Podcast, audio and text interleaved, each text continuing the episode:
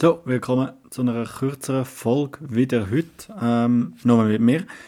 Der Sevi hat eine tolle Idee gehabt. Wir nennen das Sedi Sports Gossip. Ähm, weil, also ja, im Moment geht es primär um den NHL, aber ich habe auch mal vor, irgendwelche andere Sportarten da anzuschauen, irgendein großes Turnier oder so mal anzuschauen. Und darum nennen wir das Segment Sedi Sports Gossip. Äh, Finde ich gut. Dann wir haben ein paar Sachen heute aus der NHL anzuschauen. Ilias Samsonov hat einen neuen Vertrag. Wir haben das am Sonntag, das haben wir und ich zusammen angeschaut und schon besprochen. Er hat einen Vertrag unterschrieben bei den Toronto Maple Leafs für ein Jahr für 3,55 Millionen. Nach Arbitration. Er hat mehr wollen. Er hat 4,5 Millionen wollen. Die Leafs haben ihm 2,5 wollen zahlen. Der Arbitrator hat nachher in der Mitte eine Lösung gefunden. Ähm, ich glaube, da können beide gut damit leben. Wahrscheinlich der Samsonov noch besser als die Leafs.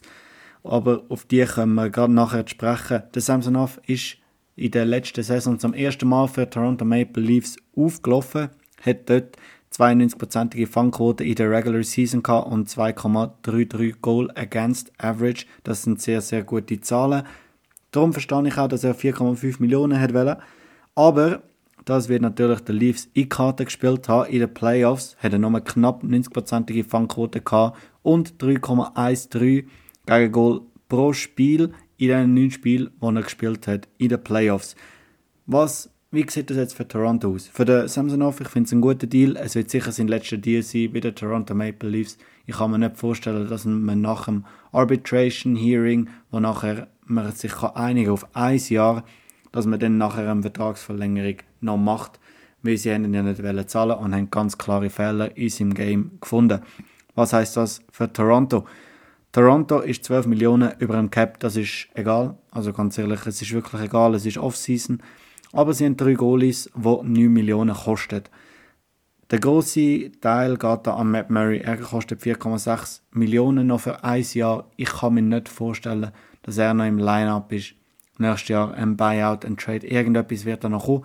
So können sie sich 4,6 Millionen wieder abholen vom Cap. Das sind so noch 8 Millionen über dem Cap. So wird es schwierig. Ähm, andere Deals sehe ich auch, was noch machen müssen. Aber erstens ist sicher, dass der Matt Murray, der muss irgendwie weg. Dann frage ich mich jetzt, wer ist im Goal in der übernächsten Saison, in der Saison 24-25 bei den Toronto Maple Leafs? Joseph Wool, ja, er hat noch zwei Jahre Vertrag für 786.000 aber ist er ein Starting Goaltender für Toronto Maple Leafs? Ganz ehrlich, ich weiß es nicht. Sie haben ein paar Junge, die noch im ELC sind, die werden jetzt in der AHL zum Einsatz kommen. Das Problem ist, der Joseph Wall hat letztes Jahr primär in der AHL gespielt. Darum haben die anderen noch keine Erfahrung in der AHL. Müssen sie erstmal in der AHL Erfahrung sammeln, dann kommen sie in die NHL. Ein langer Prozess. Die Leafs werden aber jetzt gewinnen.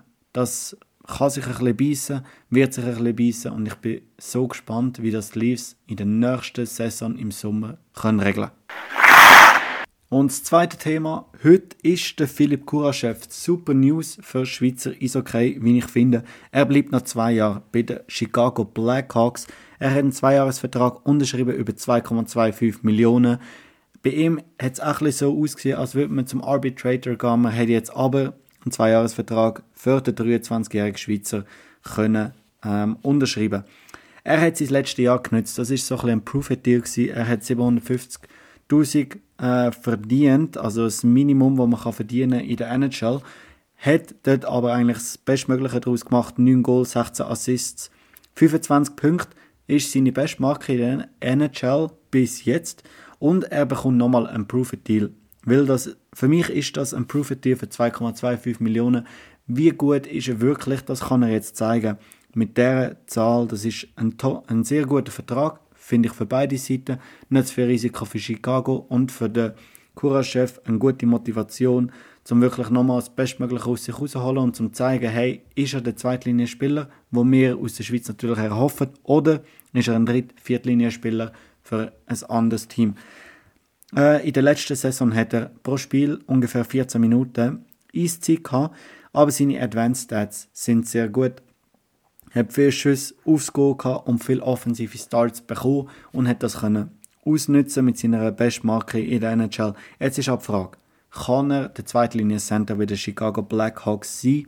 Oder wird er eher auf eine Flügelposition rutschen in der zweiten Linie oder sogar in der dritten Linie der Center spielen?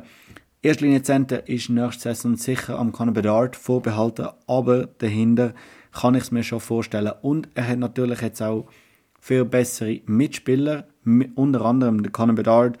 Ähm, wahrscheinlich spielt er nicht mit ihm in der Linie, aber wenn schon, super, das wird ihm seiner Torproduktion natürlich sicherlich helfen. Aber auch auf dem Flügel hat man da viel erfahrene Spieler geholt. Und darum rechne ich nächste Saison mit 30 bis 35 Punkten für den Philipp Kuraschew und für Schweizer Hockey ist super, weil nach der Rückkehr von Dennis Magin ist wichtig, dass wir trotzdem noch ein paar Spieler dann haben. Das geht schon wieder länger, als ich gedacht habe. Wir kommen zum Tony D'Angelo. Er unterschreibt für ein Jahr bei den Carolina Hurricanes für 1,675 Millionen.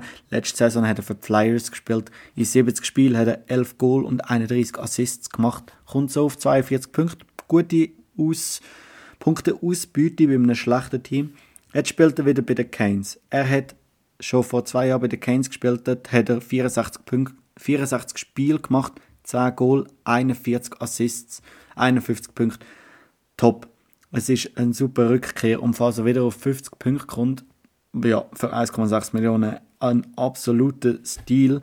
Wie kommt man auf die 1,6 Millionen? Er ist ganz klar mehr wert, aber Keynes müssen nicht zahlen, weil er bekommt noch Geld von den Flyers. Sie haben keine Geduld dass der Trade stand kommt mit den Keynes, haben ihn buyoutet und darum wird er noch 1,6 Millionen verdienen von den Flyers vom Buyout plus die 1,6 Millionen von den Canes. Er kommt so auf 3,2 Millionen nächstes Jahr an Einkommen. Das ist top. Und, für Canes ist es umso besser, weil sie werden in der Tiefe unglaublich verstärkt.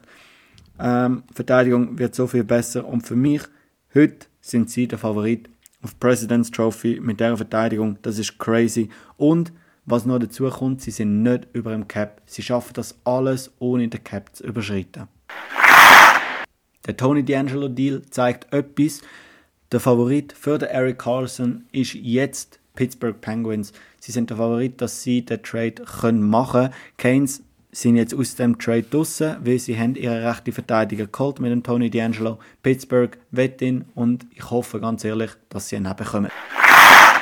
Zum Abschluss noch News, wo heute reingekommen ist. Patrice Bergeron, der Bruins Legend, tritt zurück. Nach 1294 Spielen in der NHL und 427 Goal, 613 Assists ist seine Karriere vorbei. 19 Saisons hat er in der NHL gespielt.